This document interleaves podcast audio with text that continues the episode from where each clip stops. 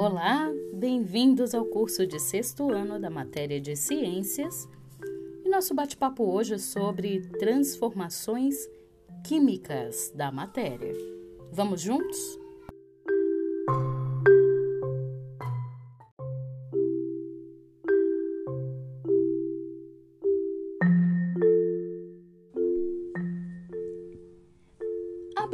Agora a primeira imagem da nossa atividade de transformações químicas da matéria e vamos analisar essa obra de arte feita de óleo em tela, intitulada O Alquimista em Busca da Pedra Filosofal. Ela foi feita pelo artista Joseph Wright of Derby, feita em 1771. Essa obra está exposta no Museu de Derby, na Inglaterra. O alquimista, uh, em busca da pedra filosofal, ela foi retratada em tela lá em 1771. Nela, o artista retrata o alquimista alemão Henning Brand, que viveu de 1630 a mais ou menos a década de 10 de, do século 18, descobrindo o elemento fósforo por meio de evidências de uma transformação química. Os alquimistas, de modo geral, queriam produzir a chamada pedra filosofal, que transformaria qualquer metal em ouro, curaria todas as doenças do corpo e preservaria a juventude. Nessa busca, eles acabaram descobrindo novos materiais que eram identificados por meio de evidências como a produção de luz e a emissão de gás, entre outras. Evidências de transformações químicas estão presentes em nosso dia a dia e são importantes para o estudo que faremos a partir de agora. Então, vamos parar nesse ponto e analisar duas coisas no mundo da química. Naquela época, os métodos científicos eram bem diferentes do que, do que se é hoje, certo? No, essa obra de arte ela já nos conta alguma coisa sobre o processo histórico da ciência, da química Inclusive, que a química moderna, antigamente, não era chamada de química. Eles não conheciam como é, por esse nome, conhecia como alquimia. E quem trabalhava com ah, elementos químicos eram alquimistas. Talvez por uma alusão ao elemento químico ouro, que é representado na tabela periódica como AU, AU. Talvez eles tenham recebido esse nome, mas vale a nossa pesquisa, tá bom? Isso aqui é só uma hipótese. Será? Antigamente eles, eles descobriam muitas uh, evidências a partir do acidente, como foi o caso do fósforo. Henning Brand descobriu acidentalmente o fósforo em 1669. Mas na verdade ele não estava nem aí para o fósforo. O que, que ele queria mesmo? O objetivo principal dos alquimistas naquela época era a pedra filosofal. Era aquele instrumento ou aquela substância que iria transformar tudo em ouro. E assim poder comprar de tudo, ter tudo valioso. Se você pega uma pedra que não vale nada e transforma em ouro, você é a pessoa mais rica do mundo, né? Enfim. E eles queriam isso, porque para eles, no contexto social e cultural, o elemento mais valioso em questão de acúmulo era o ouro. Além disso, eles também queriam achar a cura para todas as doenças. E essa foi a busca.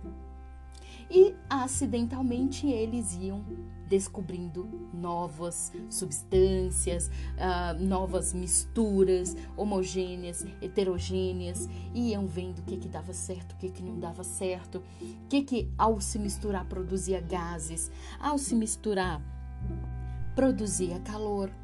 Então, eles uh, foram descobrindo os elementos da natureza através da experimentação e através da mistura desses elementos.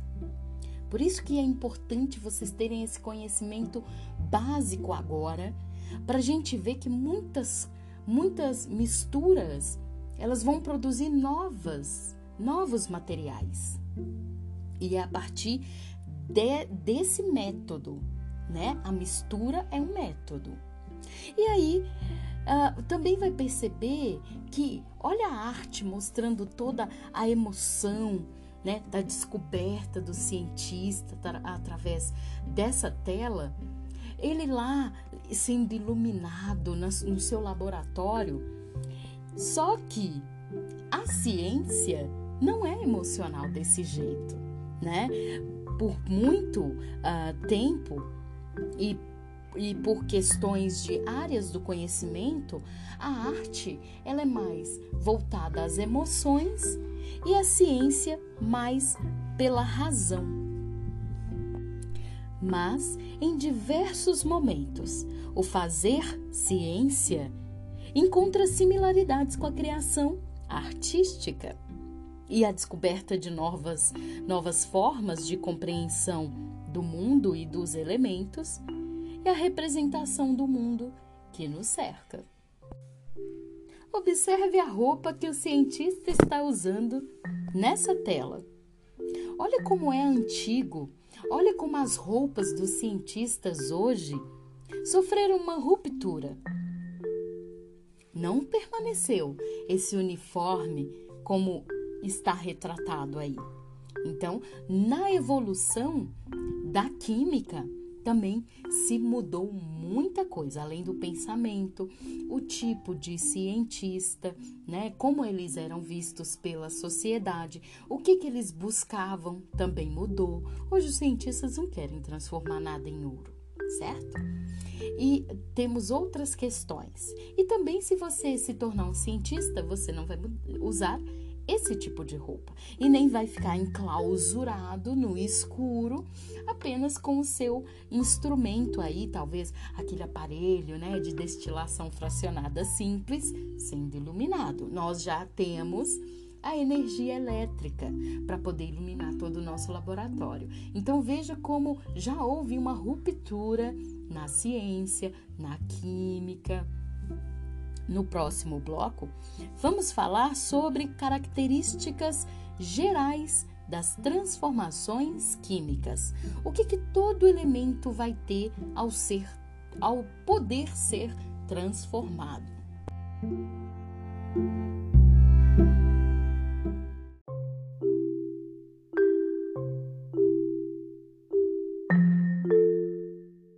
Vamos tomar nossa segunda imagem características gerais das transformações químicas.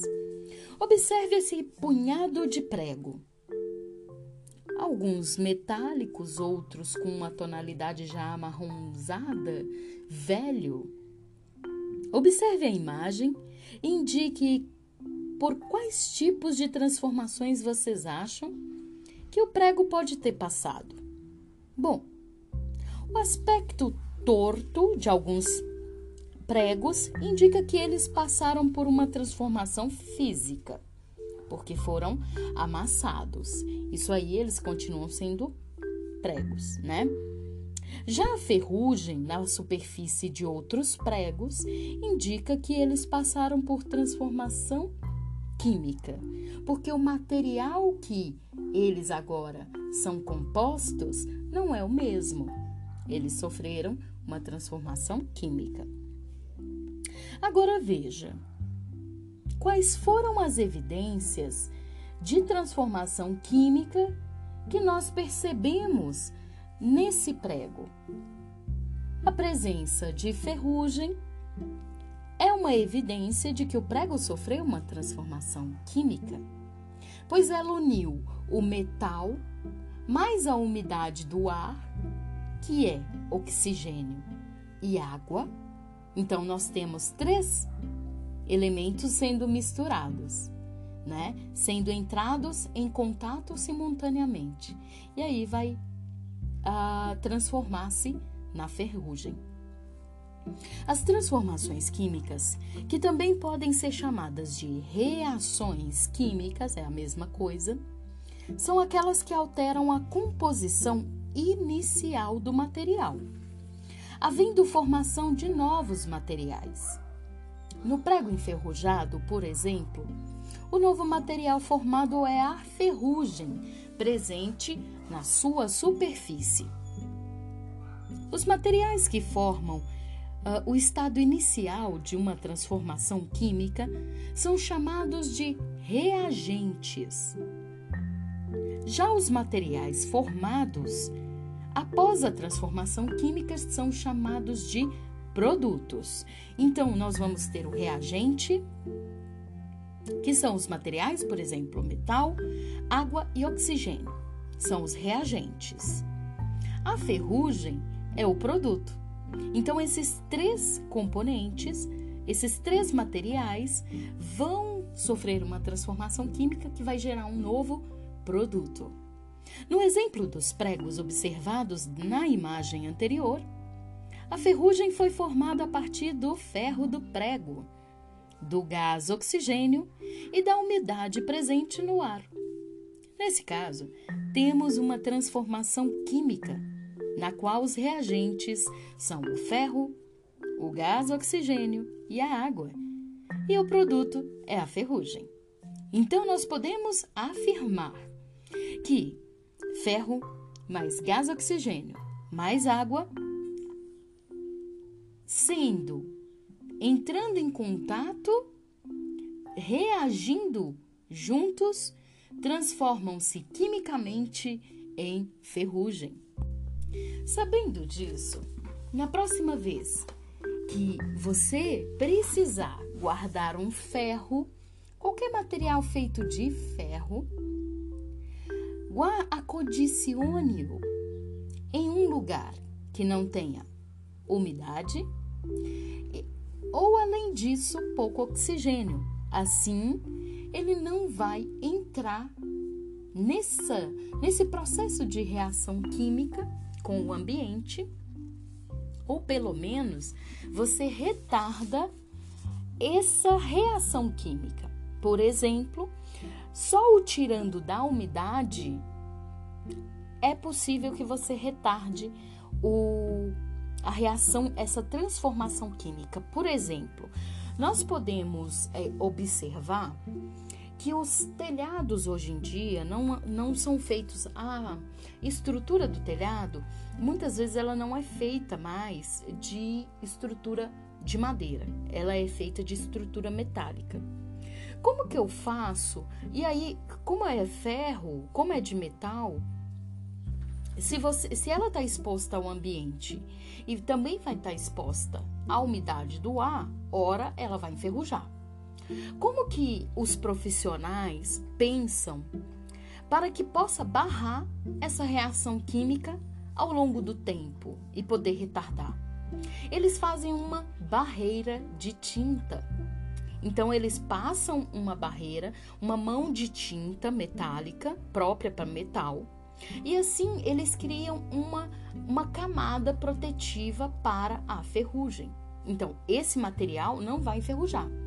Agora, se você já montou esse, esse, essa estrutura de, de telhado sem a mão, essa camada de tinta, você pode olhar para cima e ver que ela está enferrujando, você evidencia que esse telhado, essa estrutura do telhado, não passou por uma uh, camada de tinta protetiva para não enferrujar. Então, às vezes não é para ficar bonito, é porque quimicamente essa estrutura pode ser uh, transformada e ora vai se tornar outro material que não é um material que seja, que tenha a mesma resistência para aguentar o telhado, não tem uma longevidade para poder ficar ali segurando aquele telhado. Então, para a gente ter o material que a gente usou, no propósito que a gente usou, a gente precisa conhecer as propriedades daquela matéria para que a gente possa protegê-la de determinados uh, de determinadas quebras ou de se transformar em outro material e por aí vai. No próximo bloco, vamos olhar para algumas evidências de transformações químicas.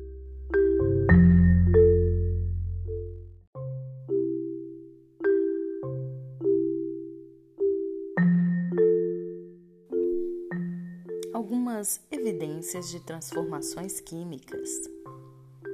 A maioria das transformações químicas apresenta evidências que indicam sua ocorrência. Entre essas ocorrências está a alteração de cores dos materiais.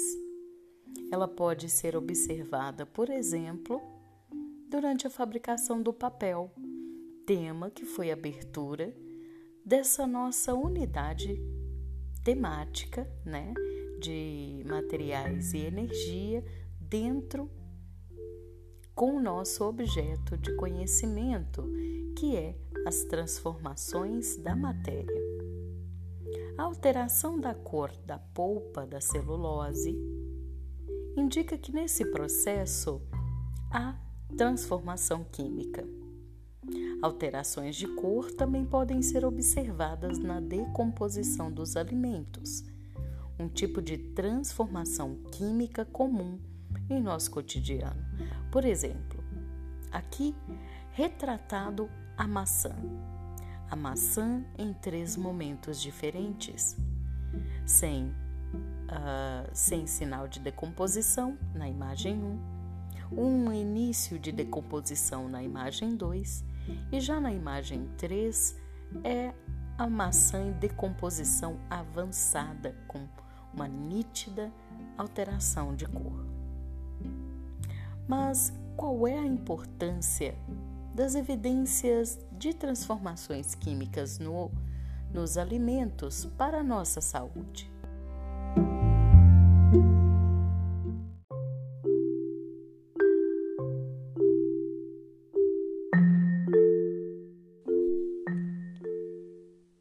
Sobre a pergunta anterior,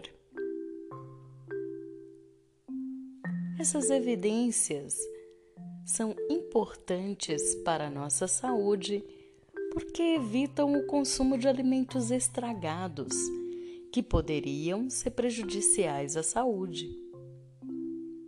Lembre que é importante ter cuidado com a escolha dos alimentos, tanto em casa como no supermercado e, além disso, a forma de guardá-lo.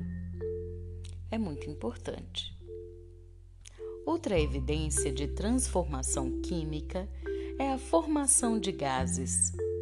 Dependendo do material e do tipo de transformação química, pode ocorrer a liberação de gases extremamente prejudiciais à saúde, inclusive gases tóxicos que levam à morte, então não é recomendado usar o olfato e o paladar para identificar ocorrência de transformação química. Vamos dar um exemplo sobre gás produzido em líquidos. A evidência mais nítida são as bolhas. Geralmente, a formação de gases não é visível em uma transformação química. Entretanto, em algumas situações ela pode ser facilmente observada. A mistura de vinagre com bicarbonato de sódio, por exemplo, que promove a formação de gás carbônico. Esse gás é percebido pela formação de grandes quantidades de bolhas. Então lembre-se, nem toda reação química vai ser nítida a olho nu. As transformações químicas podem ser evidenciadas pela observação de propriedades das substâncias formadas. Por isso é importante saber quais são essas propriedades. Entre essas evidências estão, vamos só é, relembrar, mudança de coloração, liberação de gás e variações de temperatura. A falta de evidência não é indicativo de ausência de reação química. Lembra da fabricação do papel? Então, note ali, depois que colocou a madeira para cozinhar, colocou alguns produtos químicos, aqueceu, colocou para cozinhar ali, vai virar uma pasta né, de celulose, aquele cozimento. E veja, a alteração da cor da polpa da celulose para branco se dá pela inserção de gases no composto. E, por isso, uma transformação química. E a última recomendação seria reforçar que ninguém faça a experimentação ou verificação de transformação química pelo olfato ou pelo paladar. Então, vou te dar um exemplo. Nada de cheirar misturas químicas, por exemplo, você mistura água, detergente, vinagre e água sanitária para lavar a casa. Você não vai lá cheirar para ver se deu uma transformação química, porque você já sabe que é que tem ali. É uma reação entre vários uh, materiais, certo? Aquilo ali você não está vendo, mas há produção de gases. Então, cuidado, pois pode causar contaminação ou intoxicação.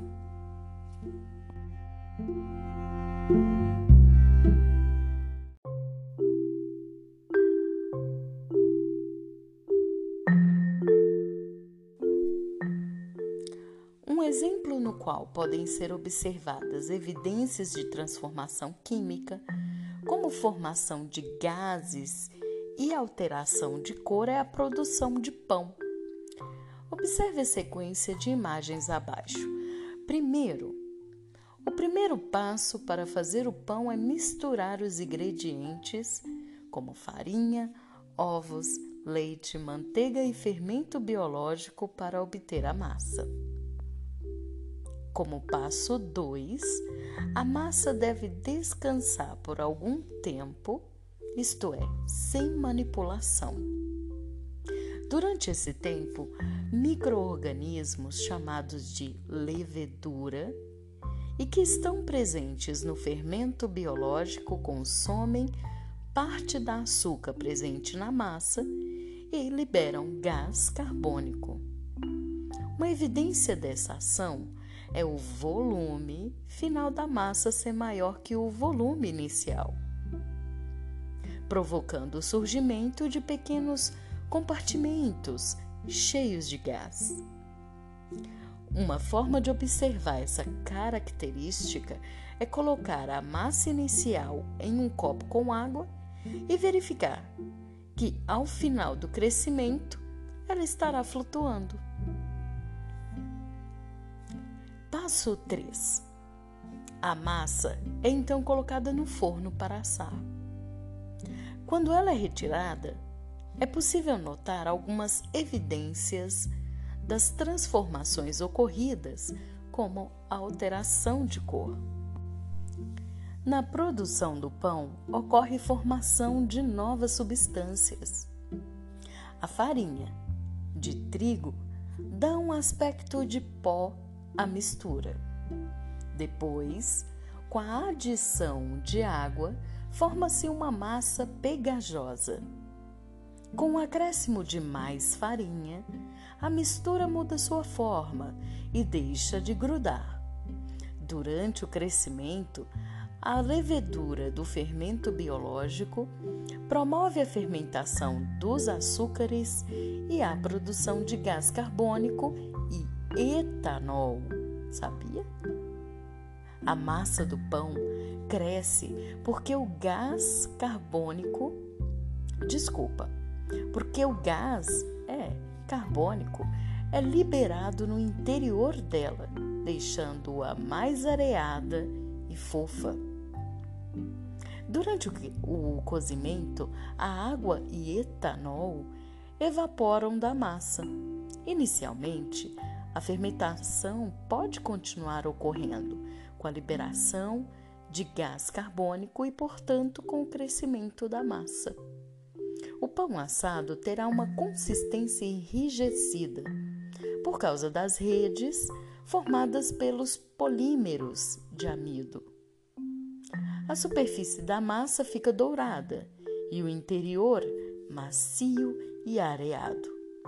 A reação da fermentação, realizada pela levedura, pode ser escrita da seguinte maneira: sacarose se transforma quimicamente em etanol, que se junta com gás carbônico.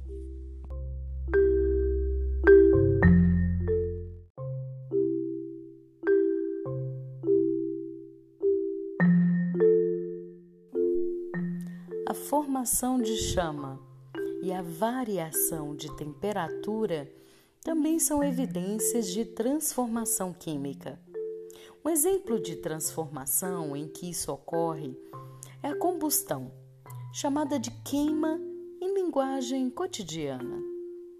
Dependendo do que será queimado, pode ocorrer a formação de fumaça, mistura de foligem, água e gás, uma evidência da liberação de gases. Vamos notar neste texto abaixo o que fala sobre um gás para a vida. As transformações químicas que ocorrem durante a fotossíntese são importantes para a vida em nosso planeta. Nesse processo, as plantas produzem seu próprio alimento, que é a glicose, e o gás oxigênio, utilizado na respiração da maioria dos seres vivos, incluindo as próprias plantas. Como você estudou, a formação de gases é uma evidência de transformação química. Durante a fotossíntese, a planta utiliza gás carbônico e água do ambiente para formar glicose, um carboidrato, e gás oxigênio na presença da luz. O gás oxigênio é liberado na atmosfera e os carboidratos são utilizados pela planta como fonte de energia para a realização de uma série de funções e processos. Nós podemos demonstrar essa transformação química da seguinte forma: na fotossíntese ocorre a junção pela planta de água mais gás carbônico, que através do consumo de luz solar ela transforma quimicamente as matérias água e gás carbônico em glicose e oxigênio. Vamos a um exemplo da imagem ao lado? É a elódia. É uma planta aquática que fica submersa.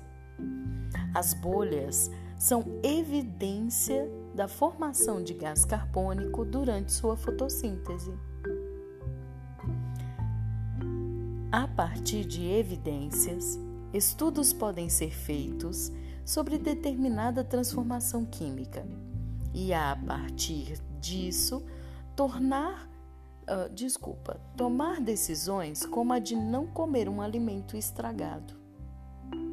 Essas evidências também podem ajudar a controlar certas transformações químicas ou em processos de produção.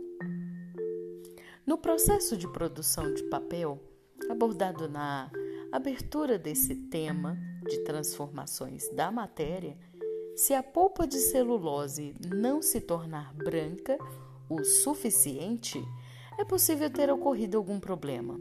E essa evidência pode permitir que ela seja identificada e resolvida.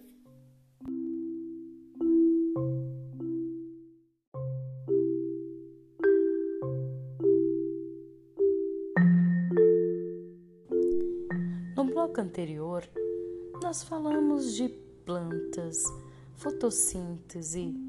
Veja que as plantas fazem transformação química. Elas usam água e gás carbônico e utilizam a luz solar para fazer esse processo de transformação química e produz ao final, como produto final, glicose e gás oxigênio. Se nós pensarmos em produção, o ser humano ele usa muitas técnicas e tecnologias para produzir diversos materiais e os transformá-los quimicamente. E claro, nós queremos produzir uh, materiais ainda mais eficientes, mais sustentáveis e que não agrida tanto o meio ambiente quando ele é descartado. Há um material que ele é super difícil de se equilibrar com a natureza, que são os combustíveis. E aqui eu trago, proponho um desafio que é olhar para um tipo de combustível que uh, ele é difícil de se decompor na natureza, enfim, ele polui, que é uma loucura, e ele é altamente utilizado. Né? Tem aplicação em diversos setores uh, industriais né, da sociedade, que é o diesel. Você sabe o que é diesel? Combustível diesel Hoje no mercado, com a evolução, né, claro, da ciência, existe hoje um biodiesel. Só que vamos nos fazer essa pergunta como bom cientista. O biodiesel veio para nos ajudar? Hoje no Brasil, quando um caminhão chega num posto de gasolina, ele não é abastecido somente com diesel pois uma pequena parcela desse combustível possui biodiesel. E isso já ocorre desde 2008 e é algo que veio para ficar. Mas afinal, o que é biodiesel? Ele realmente é mais sustentável que o óleo diesel? Enquanto o óleo diesel provém do petróleo, o biodiesel provém do óleo vegetal, é das plantas. O mesmo que utilizamos nas cozinhas de nossas casas. Este óleo pode ser fabricado utilizando a soja, canola, mamona, palma, o babaçu e até o girassol. Assim, através de uma reação química, entre esses óleos vegetais e o álcool, estes dois componentes químicos, que são qualquer tipo de óleo vegetal, mais óleo, mais álcool, desculpa, acabam se transformando no biodiesel que pode ser utilizado então como combustível em ônibus e caminhão. Para que se possa entender melhor a sustentabilidade, não está é, relacionada somente ao meio ambiente. Ela também analisa a questão econômica e a questão social. Assim, para verificar se o biodiesel é mais sustentável que o óleo diesel, deve-se medir não só os impactos que cada combustível gera ao meio ambiente, mas também verificar os custos de fabricação de cada um e os ganhos sociais que estes combustíveis pode oferecer à sociedade brasileira. Por exemplo, como vantagem, trata-se de um recurso de fonte renovável, o que não ocorre com o petróleo. petróleo não é uma fonte que você possa reaproveitar. Acabou, acabou. Gera emprego e renda no campo, diminuindo o êxodo rural. Então, quando a gente fala em êxodo rural, é aquele processo de migração das pessoas do campo para a cidade. Então, se eu produzo óleo vegetal, os vegetais precisam ser cultivados e quem vai os cultivar são os agricultores. Então, eles precisam e terão a oportunidade de permanecer em seus locais de vivência. Terceiro, o Brasil torna-se menos dependente do petróleo, que é uma fonte esgotável, né? Qual que é a desvantagem do biodiesel? Primeiro, o biodiesel ainda é muito caro, mais caro que o diesel. E olha que o, o petróleo está não sei quantos mil metros abaixo do fundo do mar. Precisa de uma tecnologia, de uma técnica hiper sofisticada para poder retirar o petróleo do subsolo. As plantas e vegetais nascem aí, né, na nossa crosta terrestre. É fácil aqui no Brasil de ser cultivada, mas mesmo assim ela é mais cara. Por que será? Deve-se ter o cuidado para que tais plantações não utilizem área de plantio de alimentos nem estimule o desmatamento das florestas, como a floresta amazônica. Bom, eu vou propor como desafio para vocês fazermos uma pesquisa científica sobre qual é a diferença entre recurso renovável e recurso não renovável. O que, que isso significa?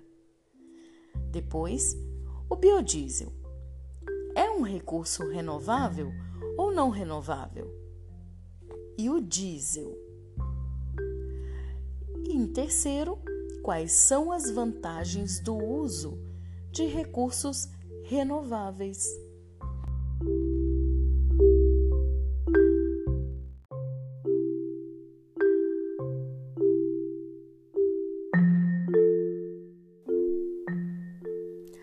Obrigada por ter me ouvido até aqui nessa aula podcast. Obrigada pela sua companhia e até a próxima.